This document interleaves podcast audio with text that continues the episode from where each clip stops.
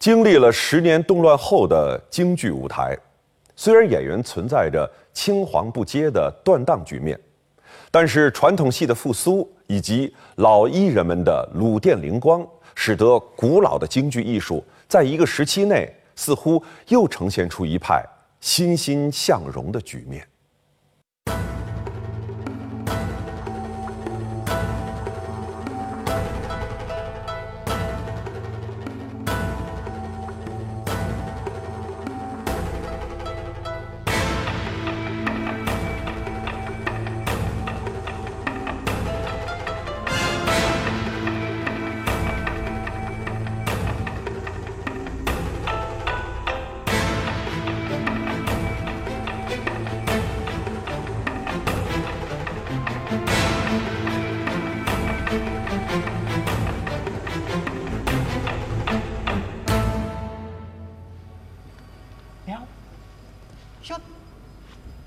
就这又来了，作为铺路人的高盛林，在多年教学生活中，言传身教，身体力行，对学生除了课堂上的教授和启发之外，还亲自示范演出。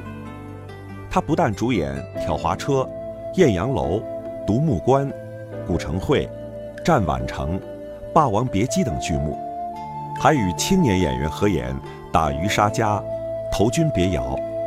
这其中最具代表的就是1981年3月，与球派花脸演员王正平示范演出的全部连环套。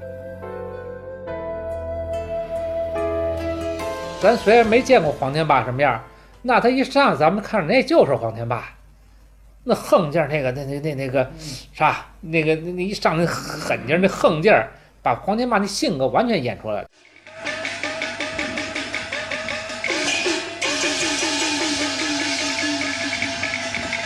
到那长亭，长亭了，他走了到长亭，也是一个，也是一个马趟子，那个，那急急风，急急风一打，你就要开始啊，提气，跑圆场，啊，要不动，呲，走到最后弄的时候颠两下，一二，这就是杨派的东西，颠两下完一踹，一宝剑一弄，他说这个准叫好。他洋派的东西 说来不好的话，他一般的话就是，就是等于什么呢？等于你没练。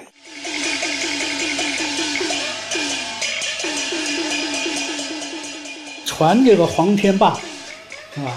去的时候，所有这个啊，那马蹄袖报要报的时候，黄天霸要进帐的时候，进堂的时候，要天霸这个霸字要有炸音。站完了之后，跪的时候要慢，要慢，因为你是罪人啊，去的要慢。起来以后呢，这个马蹄袖啪啪一打，往下一甩，就完全是罪人，是吧？我来认罪了，这个意思。很慢，很慢，很慢。走到下场门说还有一跪，这个跪比那个跪你还要慢，而且要双手扶着膝盖。是吧？一般的话怎么就叫他不，他下里头双手扶着这膝盖，很慢很慢，很慢很慢。起来的时候也一样，起来很慢很慢很慢，起来。完了之后，这个又一甩手，很慢很慢的走到台跪下才说。他说这个为什么要慢的原因呢？他说，他说满清的时候他特别注特别注重这些，就是对于这个这个上人物啊。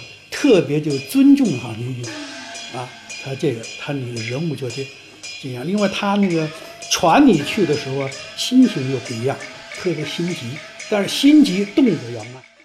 听着老夫前程不要，也要替你担担担担。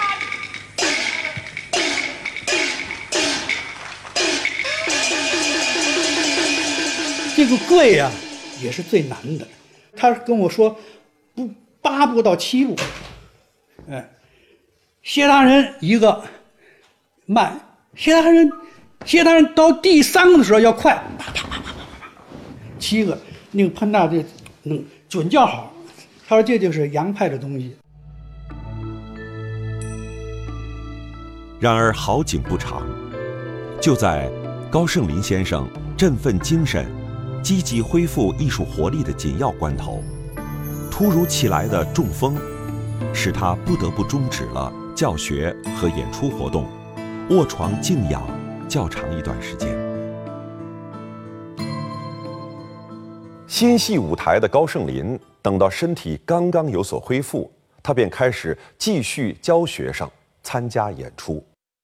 一个人看出你那轮来来，好了以后呢，带病啊，还教了不少学生。就我我啊，我所知道的啊，好像是武汉京剧院上来过几个学生，你高德春也来过，哎，郑丹就武汉的来过。我就在和平里对面那个那个卖副食那个地方，我就看到在楼上啊，窗户开了，老师起来了，我就上去了。一待就是一整天，一直到晚上。我看是那时候公交是十一点钟收班我说高老师，我走了，还差五分钟。一下楼就是公交站，高老师，不慌不慌。我说十一点钟收班高老师写的十一点半，从前前站发车十一点钟发车，到这还得五分钟，还要留着我坐到十一点钟，这才让我下去。但是我想演排一出什么戏呢？打一杀家。通过吴有宇的介绍，因为吴吴有宇的家是湖北的，但这人也故去了。说我给你找请位老师，你你你你保证你满意。我说谁？他说高二林高老师。有一次我正好下班儿那个谁李光，就是武汉经呃不是中国京剧的李光来了，因为正好我进门，他出门，哎，我跟他打了招呼，哎你好，我说怎么你来干嘛了？我找先生学戏来了。哦，他说我我我，他说我有事我先走。后来我问我爸爸，哎，他是给李光说了一些戏。我记得他跟我说那刀下场相当棒的，哎，那个刀下场啊，我当时我没有，咱没有这种摄像这种这这条件，对，没录录不下来，没有没带着录录像机，所以说当时他确实不一般，给我的印象是什么呢？一个竖录，东西不复杂，但是很俏。俏是有一定道理，就是什么呢？因为东西技巧不是那么太多，像刀花什么一般的是很就那种快速的快节奏的那那那那种那个刀花不是那样，很很很很简单，但是一样难度很大，就什么呢？它完全走的是一种分氛围，就是人的就是而且是一种年龄。你们毕竟肖恩带着白胡子嘛，哎，所以他有几种原因，才使得他这头刀套子显得特别的稳重。一九八二年初春，武汉京剧团举办建团三十周年纪念活动，高盛林应邀回到了离开多年的武汉。我们武汉市成立三十周年，他回来了，把他请回来了，搞了个纪念活动。他唱了一个《古城会》，他那会儿回来了，岁数也不小了。还是杨振义的马童，虽然那个快快翻不动了，还是他的。蔡阳海天的，古城会张飞，张文奎的，是张文奎的吧？是张文奎的吧？还是还是张文奎的似的，好像这是原班人马。那四场古镇会，开锣啊，你看啊，开锣是董少英的跑城，有个董少英、董俊峰的，第二是郭玉坤的十八罗汉斗空，我产的罗汉下来就洗完脸就要去傍这个先生。第三是关之明、陈耀华的武家坡，第四他他那古镇会连演四天，那街上啊，那走不了啊，完了戏根本就走不了，那非要看那围满了。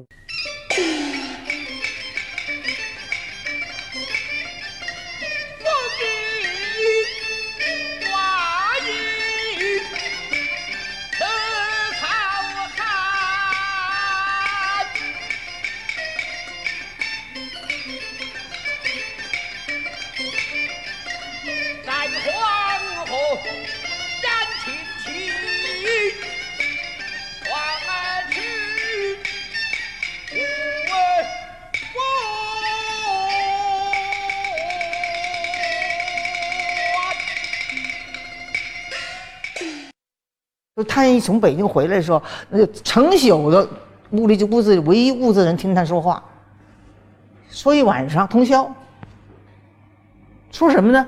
当然有的时候说些一些般般的话，嗯，年纪大了说不清楚，但是他他他他接接近人，他没事我晚我累了一晚上，我说什么都不想说，我说接近，谁亲人来了，那坐坐坐，说说说这说那，不管什么说什么吧。完了就好像带他们学生，是是是哪届的学生？就刘子卫他们那是学生，哎，带他们这一班到上海去演出过还，呃，他去了，我听反应就是在上海反应很好，哎，而且这个呃，我爸带着学生各方面，上海的一些长辈们和他同行们一致赞扬，说这个这一届的学生质量很高，是吧？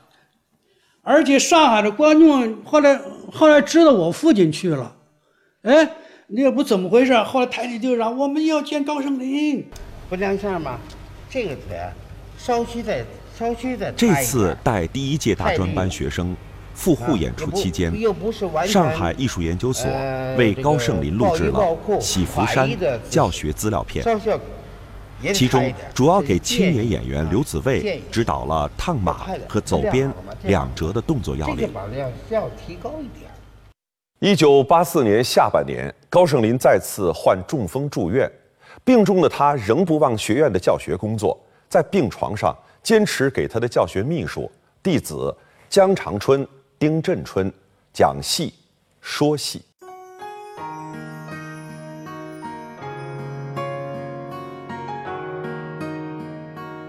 我一见到高老师啊，高老师感觉腿不行了，腿脚蹭着走了，当时对我打击很大。因为在他他去世头两年，我到北京去过一趟，他已经不能动了，坐着轮椅上了，吃的不行。我在他家待待了一天，推到他把他推坐这边吃饭的时候，我我我快去勺了，我喂他，他一看我，点点头。喂他一口，他吃一口；喂他一口，吃一口。那个情景在我眼里头经常闪现，而且他有时候他眼泪水是在在眼睛含着的。他一看见我去了以后，就是看他看着看着我们成长起来的，他的感情特别浓厚。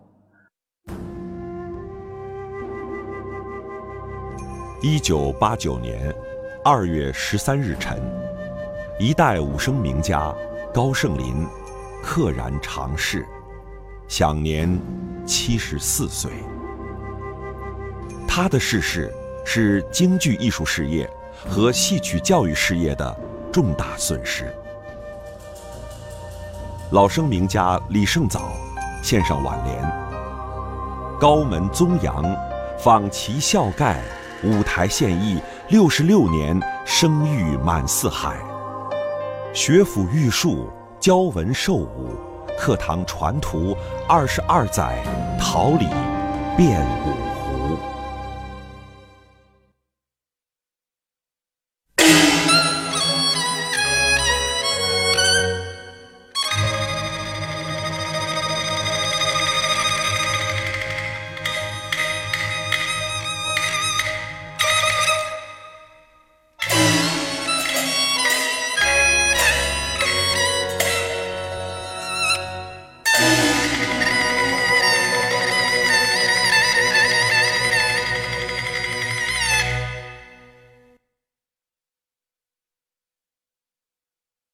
高胜林生前的弟子、学生以及追随者众多，有些是同辈武生中的佼佼者，有些是学校学院的教学中坚力量，还有些是武生演员中的后起之秀。得到我父亲说戏说的比较多的，一个是如元俊，就是这个我卢老师的儿子，中间。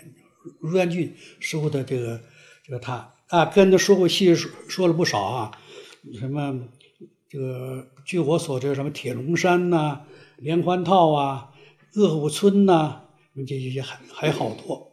嗯，跟他说，另外呢，另外那个如福呃，卢元俊过去在上海也看过我爸爸很多戏，哎，这需要有人问。哎，再就是上海京剧院的那个梁斌，嗯，他也是，他是上海京剧院的，也唱过生的，嗯，他是过去在上海，上海是是祁连同的一个得意的一个弟子，虽然没拜他，但是祁连同也特别喜欢他，哎，他这他很聪明，这这，哎，跟他说过不少戏，嗯，什么一剑轴啊、铁笼山啊、挑花车呀、鄂武村呐、嗯，这个这些戏跟他说过。五八年第一次返回上海演演了一期，那个时候我经常到后台去看他老人家，那不能想拜师心切不能拜，呃，所以我一直拖到六二年，我就找了找了我们文化局的党委，呃，又找了那个当时的局长李泰成，我说我要拜老师，我几十年的愿。你像什么姚尚春呐、什么他都说过，什么挑花车啊，其他戏都说过，知道吗？嗯，就说的那个比较多，就就这几个。嗯，还有就有些你像这个武汉京剧院，他没有收着的徒弟，那更多了，是吧？也说了很多戏。反正我爸有个特点，是吧？只要你来，是吧？我有空，你想学什么，我就我就说什么，哎，包括过去那个谁，钱浩亮，是吧？钱浩亮也说过不笑，他专门到武汉市啊去学的。后来五九年呢，我进了戏校，进了戏校看高老师戏就更多了，哎，就是而且嗯追我们团里头经常演出的追跑走闹是吧？嗯，我是跟高老师这个在这段时间呃是就是跟他学真是真的啊。后来八一年吧，我们去北京那个拍电影儿，就是拍朱慧的那个《徐九军升官记》。拍电影的时候，我们呢有很多人，就是由 剧团的领导出面集体拜师。再就是学呃学校就多了，是吧？比较说的多些就是刘子卫啊，是吧？而而且我还亲自过去，我第一次我到学校看我爸爸给刘子卫他们说的那个《一剑愁》史文恭，哎，史文恭，正好他们合排的时候我去看的，我爸跟他说的，他给我给他说的史文恭。再就是呢，什么匹夫山了，是吧？这是他学的最多的，而且是学的比较好的一出戏。再像我老头子倪海天，又是个高迷，崇高，是吧？那就是他在原来在上海，他也是唱唱一出的。他到了武汉以后，一听见高人在上海不走了，上海不回去了，哪儿也不去，就跟着高先生学高先生的东西，说他们俩的感情特好。呃，这可以说吧。呃，有一事情，我们老头子又崇拜高先生啊，又提出要想拜师。高先生就说了：“别介，别介，咱们俩是亦师亦友。”老师说这这四四个字儿，怎么回事呢？他说：“你这原来在上海教你戏的一个老先生，我也跟他学过戏，咱们俩不就是只能作为亦师亦友。”所以这个关这种关系这这建立在这种关系上呢，所以就又特别亲近一步。我就没有学成这个戏，没有继承这个我父亲，是吧？因为当然我父亲说你，我看你还是搞你舞蹈吧，你怎么说呢？按严格来说，你不是这里面的料。他是严格来说的，你不是这里面的人，不是料。这个戏你还得搞舞蹈，所以我们老头子对这点是得意不少，得意不少。虽然说倪海天，他崇拜他，尊敬他，欢喜他的东西，学他的东西。虽然我没有继承我父亲的事业，但是我父亲这些东西，京剧的这些东西，是吧？我还是继承和运用了这些舞蹈，所以对我的这舞蹈事业来讲啊，是有很深的印象。一九八九年四月。即高盛林逝世一周年后，高盛林表演艺术研讨会暨专场演出在武汉举行。来自各地的专家学者及高氏家属、弟子、学生等出席了会议。一周年我去的，当时是武汉的那叫黄健，当时是团长，他找我的，让我要纪念老师。我说我当时我脚伤了，我那时候教张凡、一剑超，我脚扎破了。我说我我呃不行，我说我我只能来一折吧，我就演了那个一见着回庄一折。我跟那个谁，我老叔啊，我都去了，到武汉去了。嗯，因为武汉市啊，因为特别重视我爸爸，也特别怀念我爸爸，专门为我爸爸举行了一次这样的纪念演出。哎，所有的武汉市京剧界的一些我爸爸的老搭档和上级领导，是吧，都参加的参加了这个呃纪念活动。《京剧二百年历史》一书中写道：“凡演武生戏，不难求奋勇，而难求儒雅；不难身手矫健，而难气宇轩昂；不难于打得落花流水，而难于举止合拍。”高盛林的表演具有凝重稳健、严谨大牌。简洁流畅、含蓄蕴藉的艺术特色，其中的意味美感，正是后来的武生演员难以达到的。我自己理解啊，高森林的戏好在哪里？我用四个字可以概括：一个是准，一个是稳，一个是精，一个是帅。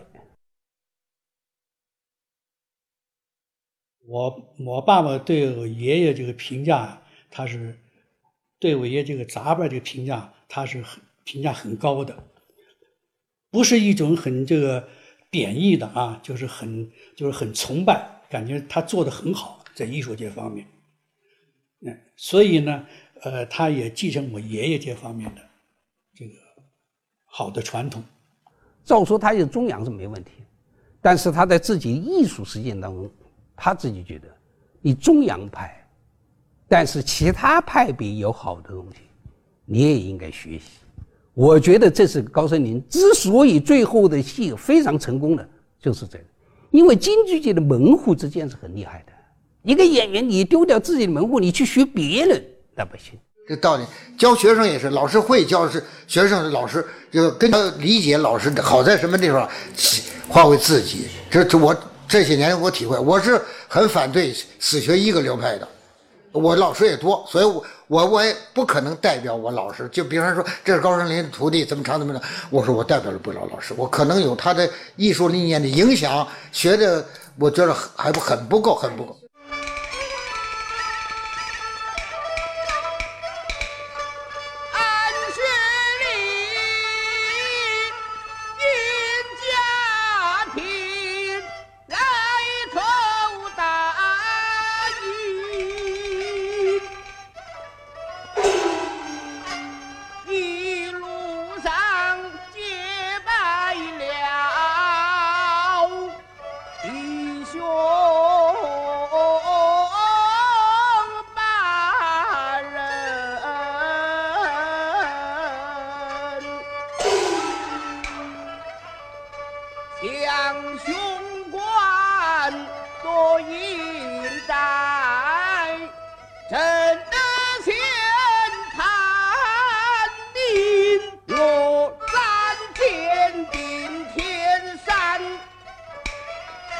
You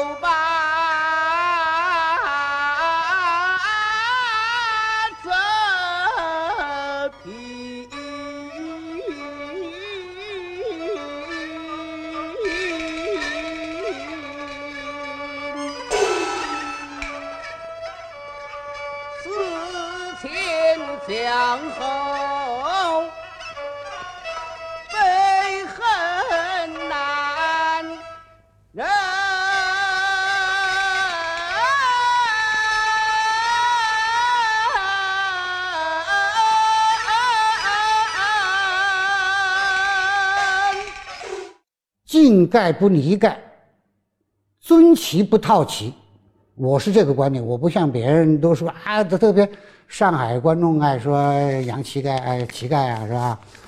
我的观点，我高先生是绝对把握住自己最根本的风格，我认为还是写意传神，还是洋派。我感觉今天我们来纪念高先生，我们我们到底要发现、挖掘出高老师他的宝贵之处到底有多少，到底在哪里？我们从中更加意识，京剧艺术是十分博大、精深的艺术。武生这个行当也是一个非常博大精深的行当。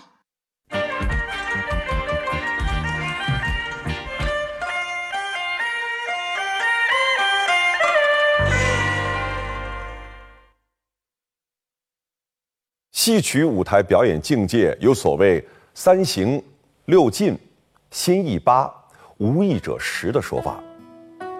高盛林通过扎实的基础功夫，终其一生的舞台实践，在博采众长而又自成一家的风格体系下，不断精进锤炼，最终达到了“无意者十”的炉火纯青之境界。今天，我们再来回顾他的一生的成功之道，他的志毅思想，他的进取精神，都是他留给我们的宝贵。